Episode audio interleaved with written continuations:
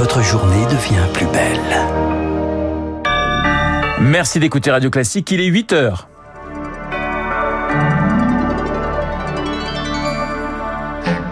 La matinale de Radio Classique avec Renaud Blanc. Comment échapper à la guerre? C'est ce que cherche depuis hier une partie des 300 000 réservistes russes mobilisés par Vladimir Poutine. Pardonnez-moi. Vous entendrez l'un d'entre eux dans ce journal. Et puis, le chef du Kremlin a une nouvelle fois brandi la menace nucléaire. Comment est-elle reçue en Ukraine? Nous serons en ligne avec Margot Ben du Figaro depuis Kharkiv. Et puis, le président français, cette fois-ci retour en France, inaugure le premier parc éolien offshore en France, donc Emmanuel Macron, qui cherche à accélérer sur le renouvelable. Classique. Et le journal de 8 heures nous est présenté par Marc Tédé. Bonjour Marc. Bonjour Renaud, bonjour à tous. L'Ukraine et la Russie viennent de procéder à un échange de prisonniers, le plus important depuis le début de la guerre. Oui, Kiev obtient la libération de 215 militaires pour les trois quarts des combattants de la Syrie Azovstal. En échange, Moscou récupère 55 hommes, dont l'ex-député Viktor Medvedchuk, un proche de Vladimir Poutine, le président russe, justement, qui a, vous le savez, annoncé hier une mobilisation partielle pour faire face aux difficultés de son armée en Ukraine. Cela concerne 300 000 réservistes et depuis hier, beaucoup d'entre eux cherchent à quitter le pays pour échapper à la guerre. C'est le cas de Boris, un ancien militaire moscovite. Il est toujours là-bas. Léonard Cassette est parvenu à échanger avec lui. Boris a 31 ans, il habite avec sa compagne à Moscou où il travaille et sa vie a basculé avec le discours de Vladimir Poutine. La situation est bizarre. Mes parents et mes amis sont tous inquiets parce que j'étais dans l'armée il y a dix ans comme artilleur, ce qui fait de moi un sergent réserviste. Donc il a de grandes chances d'être appelé à s'enrôler. Alors avec ses amis, il a pris sa décision, il va quitter le pays. Aujourd'hui, on voulait acheter des billets, mais les prix tournaient autour de 10 ou 15 000 euros pour aller à Istanbul. Donc on va aller à Minsk, en Biélorussie. Un voyage en train à 700 km de Moscou pour l'équivalent de 120 dollars et un départ prévu samedi. Il pourrait y avoir des problèmes. S'il assure qu'il n'a pas peur, Boris s'attend à tout. Alors il a aussi prévu une voiture au cas où. Je ne veux pas faire cette guerre. Ma femme est à moitié ukrainienne. J'ai beaucoup d'amis là-bas. C'est comme combattre ton frère ou ton meilleur ami. Ses parents, eux aussi, ont quitté leur appartement à Moscou, mais ils vont rester en Russie dans leur maison de campagne. Un témoignage recueilli par euh, Léonard Cassette. Et puis j'ajoute que 1300 personnes ont été arrêtées hier dans des manifestations anti-mobilisation précisément. Elles étaient organisées dans une quarantaine de villes de Russie. 230 000 Russes ont par ailleurs signé une pétition contre euh, cette mobilisation. Et je vous rappelle que dans deux minutes, eh bien, nous serons en direct de Kharkiv avec euh, la journaliste du Figaro, Margot Ben. Également dans l'actualité, Marc Emmanuel Macron attendu ce matin au large de Saint-Nazaire. Le président de la République inaugure le premier parc éolien offshore de France. 80 éoliennes déployées de 12 à 20 km au large du Pouliguen et du Croisic. Ce sera, dit le président, l'un des plus grands projets industriels de ces dernières années. Il défendra son projet de loi d'accélération des énergies renouvelables. Lauriane Tout-le-Monde, ce texte sera présenté la semaine prochaine en Conseil des ministres. Il faut faire plus et plus vite sur les énergies renouvelables. Les ambitions sont aussi grandes que le retard qu'a pris la France par rapport à ses voisins européens. C'est une question de souveraineté énergétique plus que jamais cruciale selon l'Élysée pour réaliser son vœu de devenir la première grande nation qui sortira des énergies fossiles. Emmanuel Macron est prêt à faire sauter tous les verrous, raccourcir les délais juridiques, simplifier l'administratif. Il faut multiplier par 10 le solaire et construire une cinquantaine de parcs éoliens en mer d'ici 2050, à l'image de celui inauguré aujourd'hui.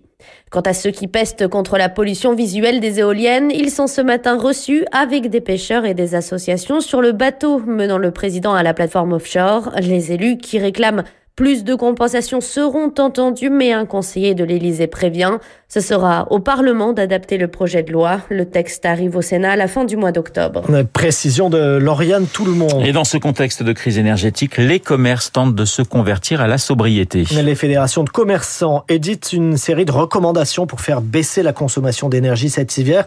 Objectif moins 10%, de quoi peut-être atténuer l'augmentation des prix de l'électricité et du gaz. Aperçu de ces recommandations avec Johan Petiot, directeur général de l'Alliance du commerce. D'abord réduire l'éclairage. Vous savez, on ouvre les magasins bien avant que le premier client arrive pour mettre en place toute la marchandise. L'engagement est de dire on diminue l'éclairage de 50% avant que les clients n'arrivent. C'est éteindre les publicités et les enseignes lumineuses au minimum entre 1h et 6h du matin. Et puis, c'est un objectif de baisse d'un degré de température dans les magasins pour aller vers le 19 degrés. On sent véritablement un engagement de tout le commerce. Aussi, c'est un intérêt économique. Aujourd'hui, les coûts d'électricité sont multipliés par 5, voire par 10. Ils ont tout intérêt à aller vers une réduction de leur consommation d'énergie. 8h06 sur Radio Classique, direction l'Ukraine, 24 heures après le discours très menaçant de Vladimir Poutine. Si le président ukrainien Volodymyr Zelensky dit ne pas croire à l'utilisation de l'arme nucléaire, qu'en est-il de la population ukrainienne? Croit-elle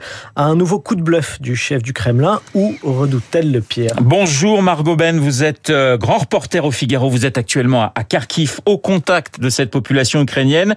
Quel est l'état d'esprit sur place?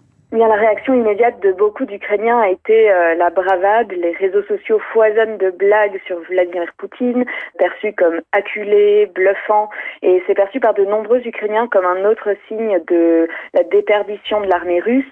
Euh, les Ukrainiens savourent leur victoire après la contre-offensive fulgurante qui a permis au début du mois de récupérer de nombreuses localités. Mais ici, à Kharkiv, justement, où, je me trouve, lorsqu'on pose la question à des habitants de ces territoires qui ont souffert près de sept mois de bombardement et parfois d'occupation russe.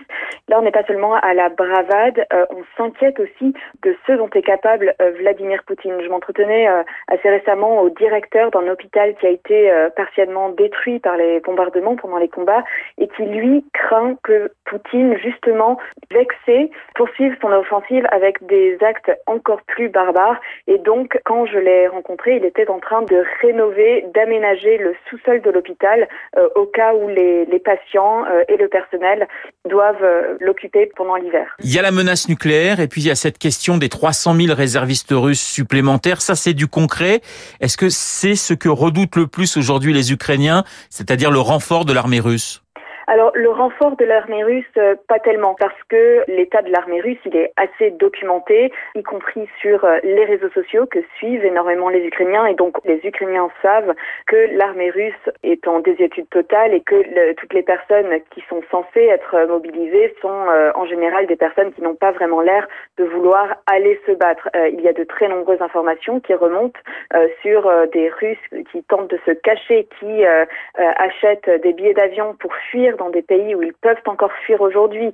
Tout ça est sur la place publique et les Ukrainiens le savent. Donc cette, euh, mobilisation partielle annoncée par Vladimir Poutine, euh, elle n'est pas perçue comme une menace particulière. En revanche, c'est vrai que c'est plutôt la menace nucléaire, d'autres menaces que craignent euh, les Ukrainiens et c'est pour cela que un certain nombre de, personnes avec lesquelles j'ai pu m'entretenir dans des territoires tout récemment occupés et qui ont suivi de très nombreux bombardements, eh bien ces personnes continuent d'aménager leur sous-sol.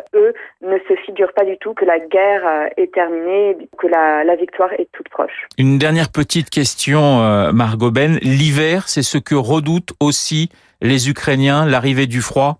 Oui, effectivement. Alors, dans de très nombreuses localités, les Ukrainiens euh, n'ont pas de gaz, pas d'électricité, en particulier dans les localités qui ont le plus souffert. Et donc, effectivement, aujourd'hui, euh, ce qu'on voit, ce sont euh, des gens qui tentent par tous les moyens d'organiser une certaine solidarité dans les villages. On planifie de partager les repas, de partager les réserves en eau, en gaz, etc. C'est tout ce qu'ils peuvent faire aujourd'hui, puisque il n'y a aucun autre moyen pour eux vraiment d'influer sur leur situation situation. Ils espèrent des aides gouvernementales. Il y a des bénévoles qui distribuent des repas et de l'aide humanitaire euh, dans des localités reculées. Aujourd'hui, c'est à peu près tout euh, ce que ces Ukrainiens peuvent faire. Merci Margot Ben, grand reporter au Figaro en direct de Kharkiv. Marc, on referme ce journal avec euh, la disparition de la reine Elisabeth II qui aura des conséquences pour le plus connu des agents secrets, j'ai nommé James Bond. Oui, succession oblige, le prochain James Bond sera désormais au service du roi et de la patrie et non plus plus au service de la reine. C'est ce qu'annoncent ces producteurs, des producteurs qui ménagent par ailleurs toujours le suspense euh, sur une autre succession, celle de Daniel Craig qui incarnait le dernier James Bond. Le nouveau visage de l'espion au, flegme légendaire reste donc toujours un mystère. Et il paraît que Guillaume Durand est sur les rangs pour euh, incarner 0007. Le général ce matin uniquement pour ça. Effectivement, le général Trinquant dans notre studio pour parler de James Bond, mais je pense davantage de l'Ukraine, c'est dans deux minutes. Auparavant, l'édito